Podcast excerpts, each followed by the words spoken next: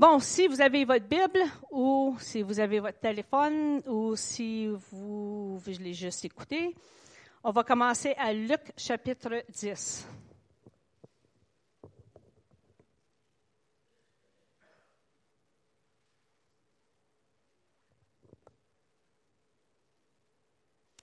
On va commencer au verset 25. Alors un maître de la loi arrive. Et je lis de, je sais pas quelle version, mais c'est pas dans le Louis II. Alors un maître de la loi arrive. Il veut tendre un piège à Jésus et lui demande, Maître, qu'est-ce que je dois faire pour recevoir la vie avec Dieu pour toujours? Et Jésus lui dit, Qu'est-ce qui est écrit dans la loi? Comment est-ce que tu le comprends, la loi? Et l'homme répond, tu dois aimer le Seigneur ton Dieu de tout ton cœur, de tout ton être, de toute ta force et de toute ton intelligence. Et tu dois aimer ton prochain comme toi-même. Jésus lui dit, tu as bien répondu. Fais cela et tu vivras. Et maintenant, on rentre dans l'histoire du bon samaritain. Mais le maître de la loi veut montrer que sa question est juste. Il demande à Jésus, Et qui est mon prochain? Jésus répond, Un homme descendu de Jérusalem à Jéricho. Des bandits l'attaquent, ils lui prennent ses vêtements, ils le frappent et ils s'en vont en le laissant à moitié mort. Par hasard, un prêtre descend aussi juste sur cette route. Je pense que je vais mettre mes lunettes. Bon. Quand il voit l'homme, il passe de l'autre côté de la route et continue son chemin. Un lévite fait la même chose. Il arrive à cet endroit, il voit l'homme, il passe de l'autre côté de la route et continue son chemin. Mais un Samaritain en voyage arrive près de l'homme. Il le voit et son cœur est plein de pitié pour lui. Il s'approche, il verse de l'huile et du vin sur ses blessures. Peut-être c'est une bonne remède, ça, de l'huile et du vin sur des blessures. Ah, quelqu'un veut commencer une entreprise, du vin et de l'huile mélangés ensemble. il lui met des bandes de tissu. Ensuite, il le fait monter sur sa bête, il l'amène dans une maison pour les voyageurs et il s'occupe de lui. Le jour suivant, le Samaritain sort deux pièces d'argent et les donne au propriétaire de la maison et il lui dit, Occupe-toi de cet homme. Ce que tu dépenseras de plus pour lui, je te le rembourserai moi-même quand je reviendrai par-ci. Et Jésus demande, à ton avis, lequel de ces trois voyageurs a été le prochain de l'homme attaqué par les bandits? Et le maître de la loi répond, c'est celui qui a été bon pour lui. Alors Jésus lui dit, va, et toi aussi, fais la même chose. C'est une histoire que tout le monde connaît. N'est-ce pas? Tout le monde connaît cette histoire, même ceux qui ne connaissent pas Dieu connaissent cette histoire. Ici, on voit un docteur de la loi qui n'est pas motivé par une motivation qui est pure quand il vient à Jésus. Vraiment pas. Il essaie d'éprouver Jésus, la Bible nous dit. Donc, il essaie de le piéger un petit peu. Savoir, c'est quoi la connaissance de Jésus, de la loi? Parce qu'il savait, il avait entendu parler probablement que Jésus est un grand maître enseigneur. Donc, ah, je vais venir, je vais essayer de le piéger un petit peu. Il veut savoir comment il peut avoir la vie éternelle. Et Jésus lui dit, qu'est-ce qu'il dit la loi de Moïse? Et c'est, euh, et ces docteurs de la loi connaissaient la loi de Moïse. Ils savaient ce qui était écrit. Jésus lui dit, comment que toi tu l'interprètes, comment toi tu le lis, la loi de Moïse? Et Jésus ici devient un petit peu sarcastique avec lui. Il, lui dit, mais tu es un expert, toi, dans la loi? Fait que, ah ouais, qu'est-ce que ça dit, la loi de Moïse? Fait que Jésus est comme un petit peu, moi, hein, tu veux jouer un jeu, moi je vais jouer un jeu aussi, avec toi. Euh, fait qu'il lui dit, tu aimeras le Seigneur ton Dieu de tout ton cœur, de toute ton âme, de toute ta force et de toutes tes pensées, et ton prochain comme toi-même. Et Jésus le regarde et il dit, bravo mon homme, bravo. Je suis comme, tu sais, tu sais comment répondre à ta propre question. Fais cela et tu vivras. Mais c'est écrit, mais il veut se justifier lui-même. Maintenant, il lui demande, mais c'est qui mon prochain?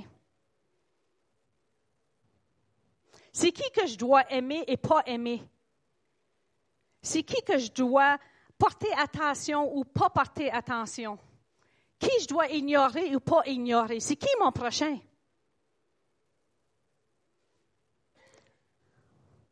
Est-ce que vous êtes déjà assez de vous justifier vous-même? N'est-ce pas? On se justifie tellement facilement. On voit une situation, on voit quelque chose, puis on dit, mais euh, je suis trop occupée pour faire quelque chose où euh, ce n'est pas ma responsabilité à moi de faire quelque chose. Euh, qu'est-ce que les gens vont penser si je fais quelque chose? Je peux rien faire quand même. Et on a toutes sortes d'excuses pour essayer de se justifier pourquoi on ne fait pas quelque chose. N'est-ce pas? Ou est-ce que c'est juste moi? Vous êtes tranquille, fait que je pense que c'est juste moi qui doit être comme ça. Des fois, il faut juste prendre l'occasion.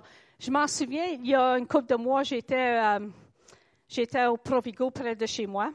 Je fais mon épicerie. Une dame juste devant moi, elle fait son épicerie. Elle arrive à la fin, puis je la vois avec ses bagages, puis elle dit, elle dit Oh, il va falloir que j'amène ça chez moi, c'est lourd, ou peut-être que j'appellerai un taxi qui vienne ou me chercher ou quoi que ce soit. Et je la regarde et j'ai dit Est-ce que je peux t'aider? Est-ce que je peux aller chez toi? Est-ce que je peux amener ton épicerie chez toi? Elle me regarde comme surpris que quelqu'un lui demanderait ou offrirait de faire quelque chose comme ça. Donc, je, l'amène dans l'auto. J'ai pris le risque de ne pas être kidnappé ou d'être tué. Euh. Non. Mais des fois, on a peur de faire des choses parce qu'on a peur de Ah, oh, c'est qui cette personne-là? J'ai la protection de Dieu sur ma vie. Donc, je lui dis, et euh, je m'en vais. Puis là, je m'en vais la reconduire chez eux. Euh, et je la laisserai pas là avec tous ses bagages. Je dis, est-ce que je peux monter chez toi, t'aider les, les amener dans ta maison? Elle dit oui. Et là, elle me regarde, mais pourquoi tu ferais une telle chose? Savez-vous, quand on fait des choses pour quelqu'un qui est hors de l'ordinaire, ça vient les chercher en dedans? ça vient faire quelque chose en dedans de eux parce qu'on ne vit pas dans un monde où les gens sont prêts à faire quelque chose pour quelqu'un qui ne connaît pas. C'est comme moi, je fais mon affaire, toi, tu fais ton affaire. N'est-ce pas? Donc, j'ai pu lui partager l'amour de Dieu. Premièrement, savez-vous, pour pouvoir partager l'amour de Dieu, souvent, il faut faire quelque chose qui va ouvrir cette porte afin qu'on puisse partager l'amour de Dieu. Faut faire quelque chose qui va ouvrir cette porte. Moi, je me dis, dans la société dans laquelle on vit aujourd'hui, pourquoi quelqu'un devrait écouter ce que moi j'ai à dire? Tout le monde prêche quelque chose, n'est-ce pas? Tout le monde prêche quelque chose. Et pourquoi quelqu'un écouterait ce que moi j'ai à dire? Mais quand je rouvre une porte de l'amour de Dieu qui est tangible, qui peut être vu, ah, il y a un droit qui a été ouvert, le droit de parler dans la vie de quelqu'un, parce que j'ai déjà ouvert une porte en lui démontrant quelque chose qui vient de l'amour de Dieu. Et l'histoire du bon samaritain nous montre ça exactement. On sait que la route de Jérusalem à Jéricho était une, route qui était très dangereuse, très tortueuse. Euh, beaucoup de choses arrivaient sur cette route-là. Comme le 401 vers Kingston, là, quand il y a une grosse tempête. Elle est dangereuse, cette route-là. Maintenant, il n'y a pas des bandits qui sont cachés, mais elle est dangereuse, cette route. Et euh, on voit que le monsieur est sur le bord de la route, il est blessé, il est à moitié mort. Et on voit premièrement que c'est le prêtre qui s'approche et qui le voit. Maintenant, on sait que le prêtre représenterait quoi? Comme le pasteur. Le pasteur le voit, il le regarde, continue son chemin. Le deuxième qui arrive et qui le voit, c'est le Lévite. Et peut-être le pasteur se dit à lui-même, ou peut-être qu'il était impur, lui. Oh, je ne sais pas. Peut-être que si je l'aide, euh, je sais je suis pas capable de retourner à mes tâches au temple et faire tout ce que j'ai à faire aujourd'hui. Donc, je n'ai pas le temps de l'aider. Et après, on voit un autre, c'est le Lévite. Ça, le Lévite est quelqu'un qui est dans une, euh, assez haut placé comme leader euh, religieux. Lui aussi, il passe son chemin, le regarde et continue. C'est triste que des fois, ceux qui réclament être les plus religieux, c'est ceux qui vont faire le moins quand ils voient quelqu'un qui est en besoin, n'est-ce pas? Le pasteur le voit, le leader dans l'église le voit, ils passent à côté, ils font rien. Deux personnes très, très religieux, ils passent à côté. Et des fois, c'est la même chose avec nous. On peut avoir de l'air très, très, très spirituel. On peut lever les mains comme qu'on a fait ce matin. On peut chanter comme qu'on a fait ce matin. On peut parler de Dieu. On va avoir tout le langage. Mais je vais vous dire, si l'amour n'est pas en nous, on n'a absolument rien. C'est pas moi qui le dis, c'est Dieu qui le dit. Et ça, ça veut dire voyant le besoin de quelqu'un et de faire quelque chose. Ça, c'est l'amour démontré. Fait les deux l'ont vu, ils sont passés à côté, ils n'ont rien fait. Savez-vous que des fois, on peut voir quelque chose sans rien voir du tout? On peut le voir, mais on ne voit rien du tout, du tout. On n'est pas des yeux pour voir. On, on regarde, on voit, mais on ne voit pas réellement le besoin, souvent. La réponse des deux était la même chose. Ils ont vu, mais ils n'ont pas vu. Et maintenant, on voit le Samaritain. Lui arrive. Pas trop aimé par les Juifs, les Samaritains. Lui, il passe à côté de lui et il est capable de percevoir le besoin qui est là devant lui, même avant que la personne demande ce qu'ils ont besoin. Il avait des yeux pour voir. Savez-vous, c'est plaisant des fois quand quelqu'un reconnaît notre besoin sans qu'on demande qu'est-ce qu'on a besoin? C'est comme, avez-vous déjà raconté des gens, ils savent, ils savent c'est quoi le besoin sans que tu demandes c'est quoi le besoin? Ça fait du bien, des gens comme ça, n'est-ce pas? Et on a tout expérimenté des choses comme ça souvent dans nos vies.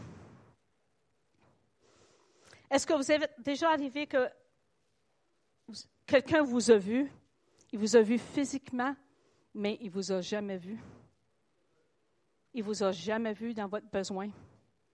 Ils vous ont vu physiquement, mais ils ne vous ont pas vu réellement. Ils sont là. Ces gens, euh, je sais que c'est arrivé à nous tous, mais comme j'ai dit, des fois, on peut devenir tellement froid, tellement désensibilisé aux besoins des autres qui sont autour de nous. Et on rencontre des gens chaque jour, ils sont là juste devant nous, très devant nos yeux, que ce soit dans la maison même, à la maison, dans notre propre famille, que ce soit au travail, notre voisin, notre époux, notre épouse, et même dans l'Église, des besoins les uns les autres et on voit absolument rien. On devient froid, on devient plus sensible du tout aux besoins des autres.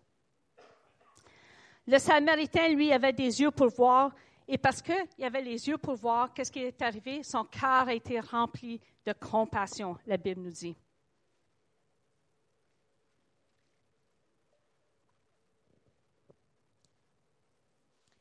La Bible nous dit qu'il s'est approché de lui. Donc, qu'est-ce qu'il a vu?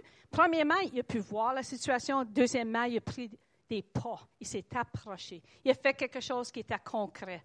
Il a fait un geste démontrer qu'il l'avait vu. Il s'est mis dans les souliers de l'autre personne et de, dire qu'est-ce que la personne a besoin? Comment que moi je voudrais être traité si je serais dans cette situation-là? Et souvent, c'est quoi qu'il faut faire? Des fois, on ne sait pas quoi faire, mais si on se dit, si je me mets dans les souliers de cette personne-là, c'est quoi que je voudrais qu'il me fasse à moi? Et si on peut savoir qu'est-ce qu'on voudrait, nous, dans cette situation-là, c'est la même chose que l'autre personne veut, probablement, dans la situation. Souvent, on parle avec des gens et les gens vont commencer à nous dire qu'est-ce qu'ils sont en train de vivre, c'est quoi leur situation. Et savez-vous, des fois, notre réponse est Qu'est-ce que je peux faire pour t'aider?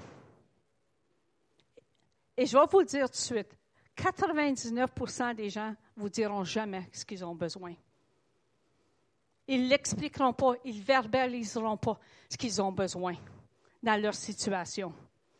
Les gens vont dire Ah, rien, rien, c'est correct, tout va s'arranger. N'est-ce pas?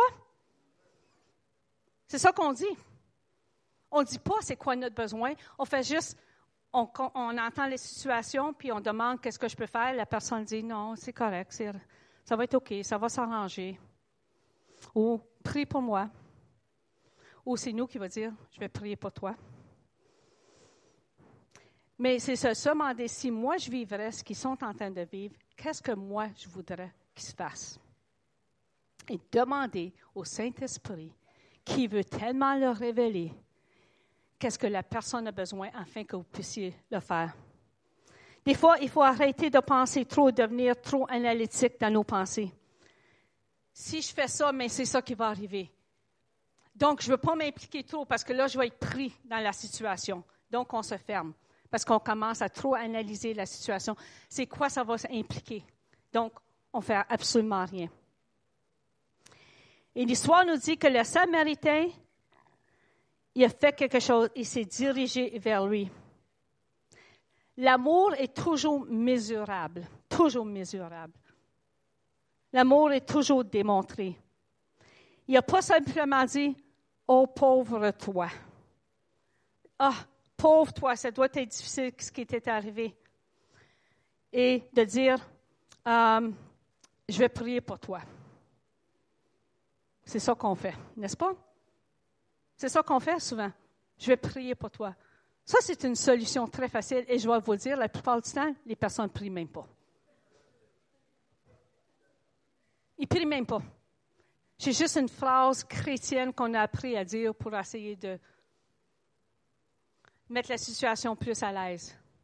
Je ne dis pas qu'il n'y en a pas qui ne vont pas le faire, mais une grosse majorité, je le sais, ça fait assez longtemps que je tourne dans le cercle chrétien, je sais que ce n'est pas ça qui arrive. Et je suis coupable moi aussi.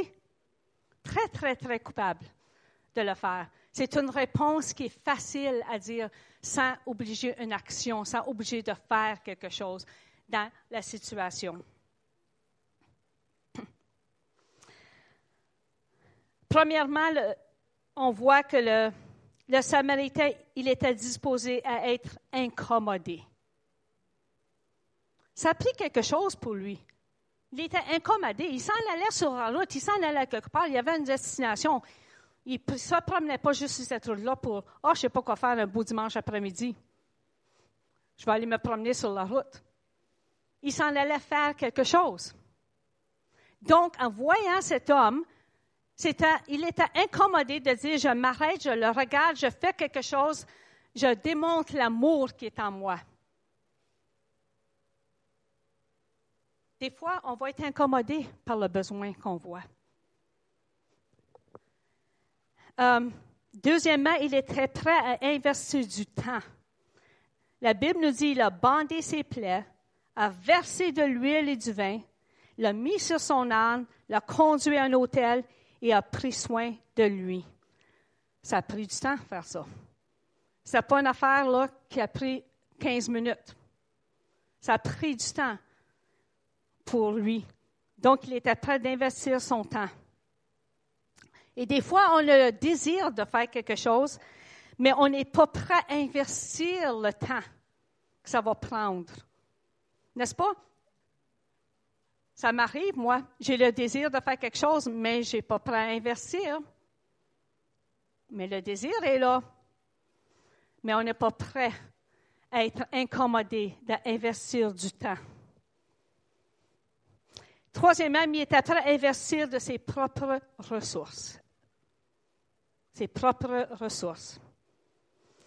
Il, lui a donné, la Bible dit, deux pièces d'argent à l'autre. Il lui a dit, prends soin de lui et ce que tu dépenses de plus, je vais te le rendre à mon retour. Donc, il était prêt à investir de ses ressources. Maintenant, écoutez, il y en a des gens que Dieu les a bénis avec des ressources pour bénir les autres. Si vous êtes bénis financièrement, souvent, Dieu vous dit, allez et bénir les autres. C'est simple. Et des fois, les ressources qu'on a, ce n'est pas toujours l'argent. Des fois, les ressources qu'on a pour bénir quelqu'un d'autre, c'est notre temps. C'est notre temps. Comme les gens qui vont à la maison qui vont aider à la sortie. C'est le temps qu'ils investissent. Pas tout le monde aura les ressources financières pour dire je donne un don à la sortie, mais ils ont la ressource de temps pour le faire. Et Dieu voit que Dieu bénit de certaines façons certains gens afin qu'ils puissent accomplir quelque chose. Et euh, savez-vous, des fois, ça va nous coûter quelque chose. Ça va nous coûter notre temps, ça va nous coûter notre argent, mais aussi des fois, ça nous coûte notre réputation.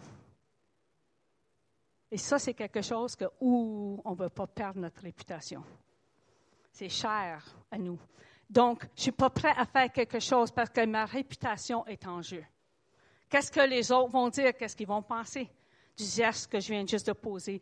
Et des fois, on va dire, mais cette personne-là est dans cette situation, c'est leur faute qui s'arrangent.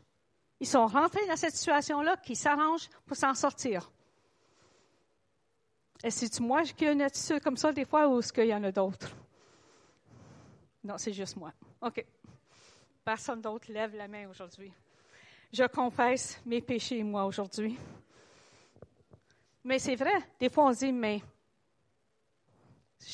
Et des fois, je vais vous dire, nous, comme pasteurs, des fois, les gens viennent vers un conseil, tu leur dis, mais tu devrais peut-être faire ça. Ils font complètement l'opposé. Complètement l'opposé. Et après, tu dis, ils sont dans le pétrin. Puis tu es là, puis tu dis, mais s'ils auraient écouté. Et des fois, ça prend juste la grâce de dire, non, ils n'ont pas écouté, mais je suis prêt à investir quand même, même s'ils n'ont pas écouté. Parce que savez-vous, vous l'avez tout fait je l'ai fait. Donc, on est tous un petit peu dans le même bateau. Il était prêt aussi de prendre le risque d'être blessé lui-même. Parce que sur cette route, il aurait, dû faire un détour pour l'amener à cette auberge où ce qu'il l'a amené pour qu'il ait les soins qu'il avait besoin. Donc, lui prend encore plus de temps sur ce chemin. Donc, les bandits sont encore là, ils attendent quelqu'un d'autre qui vont. Donc, il prend le risque lui-même d'être blessé sur cette route. Et des fois, savez-vous, lorsqu'on se donne pour les autres, je vais vous garantir 100 vous allez être blessé. Si vous ne l'avez pas été encore, vous allez l'être. Combien de fois que moi, je sais, j'ai fait quelque chose pour quelqu'un et ça a pris de me donner de moi-même et je fais quelque chose et la personne, c'est comme absolument rien. C'est comme ignorer presque. C'est comme merci, mais c'est comme pas une appréciation qui est là. Robert, Ça t'est déjà arrivé, Robert? Oui, souvent. Et j'entends des gens, même dans l'Église, des fois, qui disent oh, j'ai fait quelque chose, mais je n'ai pas été remercié pour. Bienvenue à la vie en Jésus. Jésus était la même chose. Il faisait des choses continuellement, les gens ne le reconnaissaient pas, ils n'étaient pas reconnaissants envers lui pour ce qu'il avait fait. Donc, vous n'êtes pas au-dessus de votre maître. Si c'est arrivé à Jésus, ça va vous arriver. Et savez-vous, ça n'a jamais arrêté Jésus de faire quoi que ce soit pour aider les gens. Et ça devrait être notre attitude. Il n'y a rien qui va m'arrêter de bénir les gens. Même si je suis blessé sur le chemin, ça ne m'arrêtera jamais de bénir et d'aider les gens.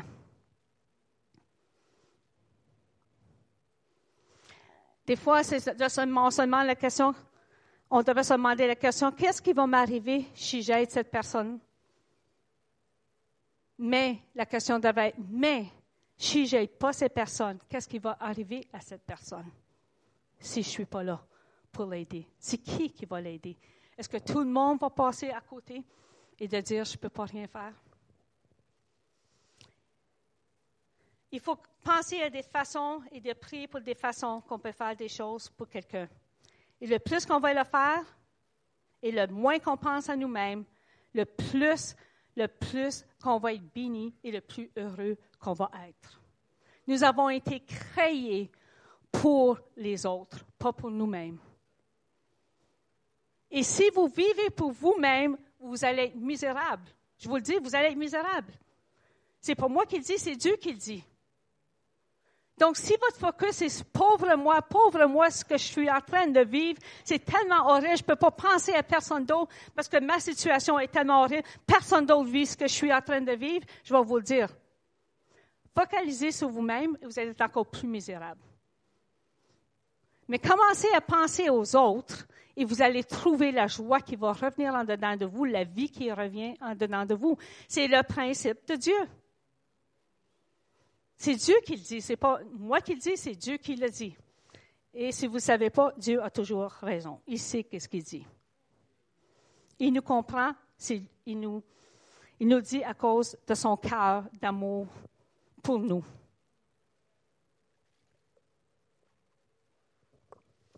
Philippiens 2,4 dit que chacun de vous, au lieu de considérer ses propres intérêts, considère aussi ceux des autres.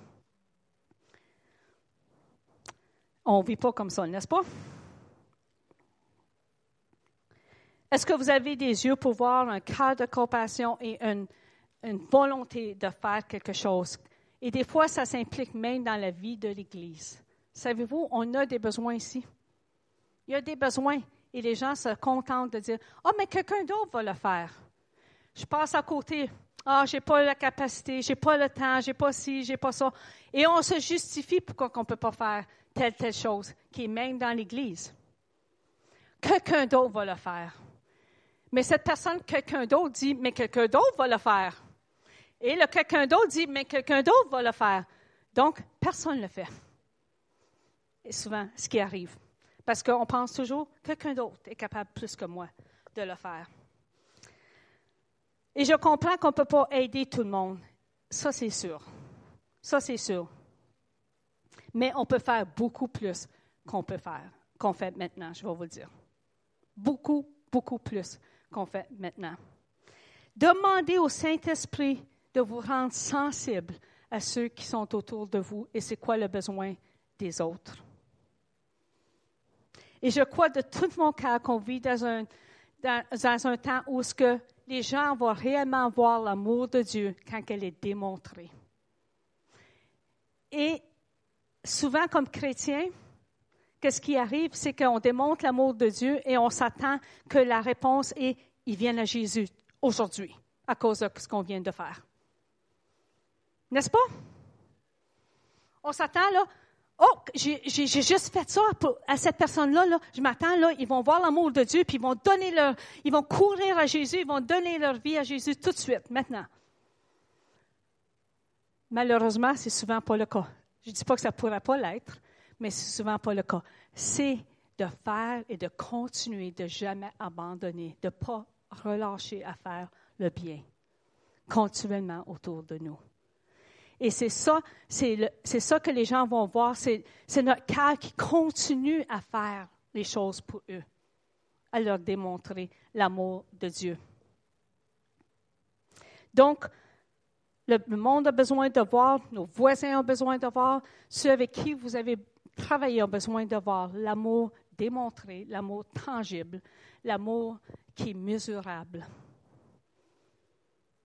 Donc, soyez, soyez ceux qui voient, qui ont les yeux pour voir, ceux qui ont le cœur de compassion, celui qui va prendre les pas pour faire quelque chose. Quoi le prix pour quelqu'un d'autre? Donc, c'est ça que je voulais vous partager aujourd'hui. C'est de se mettre dans les souliers de quelqu'un d'autre et de dire, moi, c'est quoi que je voudrais dans cette situation-là. Et savez-vous, vous allez beaucoup plus juste ah, rempli de vie. Rempli de vie parce que vous faites quelque chose pour quelqu'un d'autre et pas juste pour votre petit ombre ici. La vie se trouve en l'en donnant. Jésus a trouvé sa vie en l'en donnant pour nous. Donc, on fait la même chose. Levons-nous ensemble. C'est le message le plus court que j'ai prêché de ma vie. C'est ça qui allait quand Jerry te dit à 10 heures le soir. Bon, c'est toi qui prêches demain.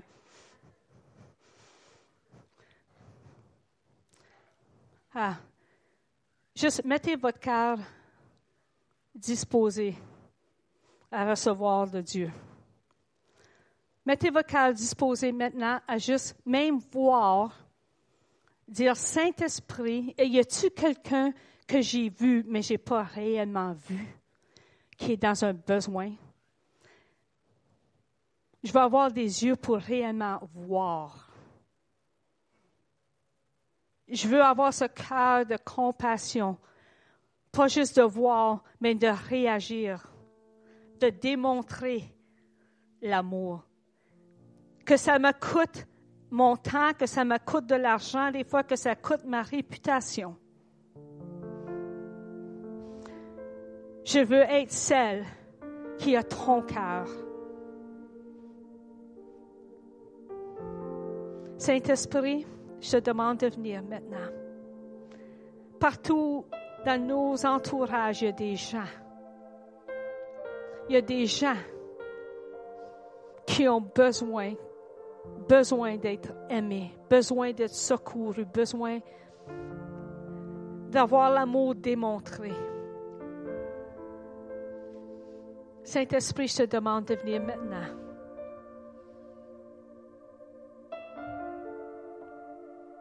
Viens. Donne-nous la persévérance aussi, Saint-Esprit, de pas juste faire une chose une fois et abandonner, mais d'aimer inconditionnellement.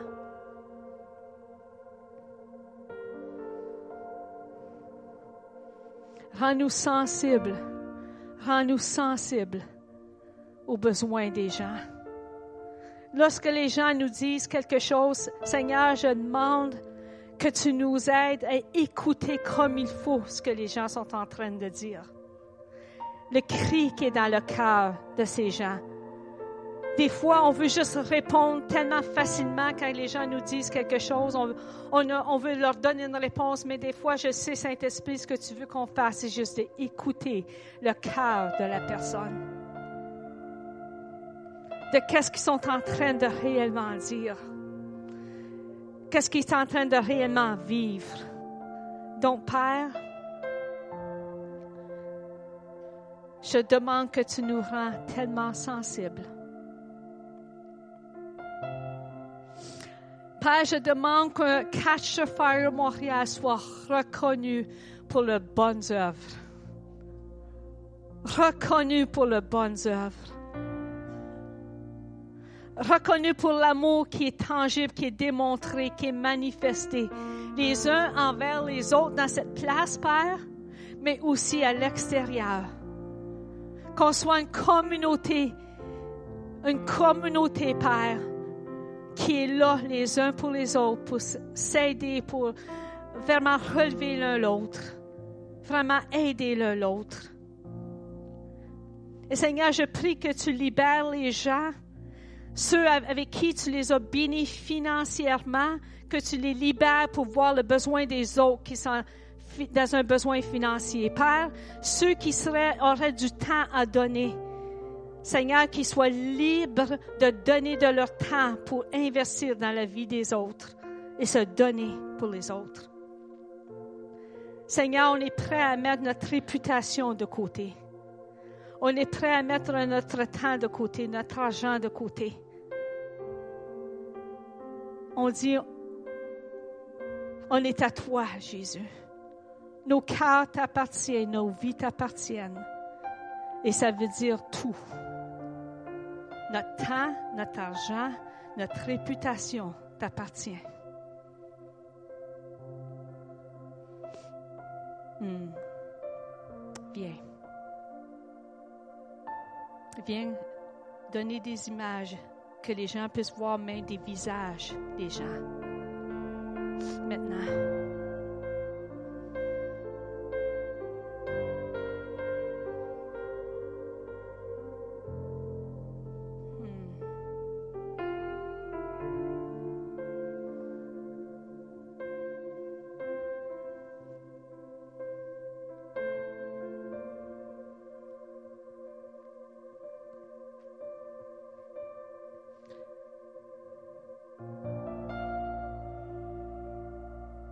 Hébreu 10, 24 dit, veillons les uns sur les autres pour nous exciter à la charité et aux bonnes œuvres.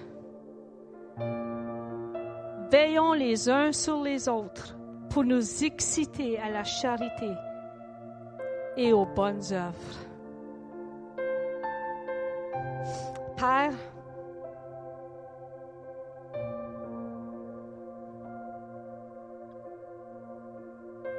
Veut se donner à la charité aux bonnes œuvres. On veut attendre des... On veut s'exciter les uns les autres dans cette place aujourd'hui à les bonnes œuvres, à, l'amour démontré. Hmm. Merci Père. Donne-nous la persévérance Donne-nous la persévérance d'aimer. Des fois, c'est pas facile de toujours aimer inconditionnellement. Ah, aide-nous. Avec la personne avec qui on travaille, c'est l'amour réellement. Ça, tente de rien en retour. Et je vais vous dire, famille, aujourd'hui, si vous faites quelque chose pour quelqu'un d'autre, et vous attendez d'avoir quelque chose en retour, ah, vous allez être très déçu. très, très, très déçu. Mais on le fait. On le fait par amour et on le fait pour Jésus.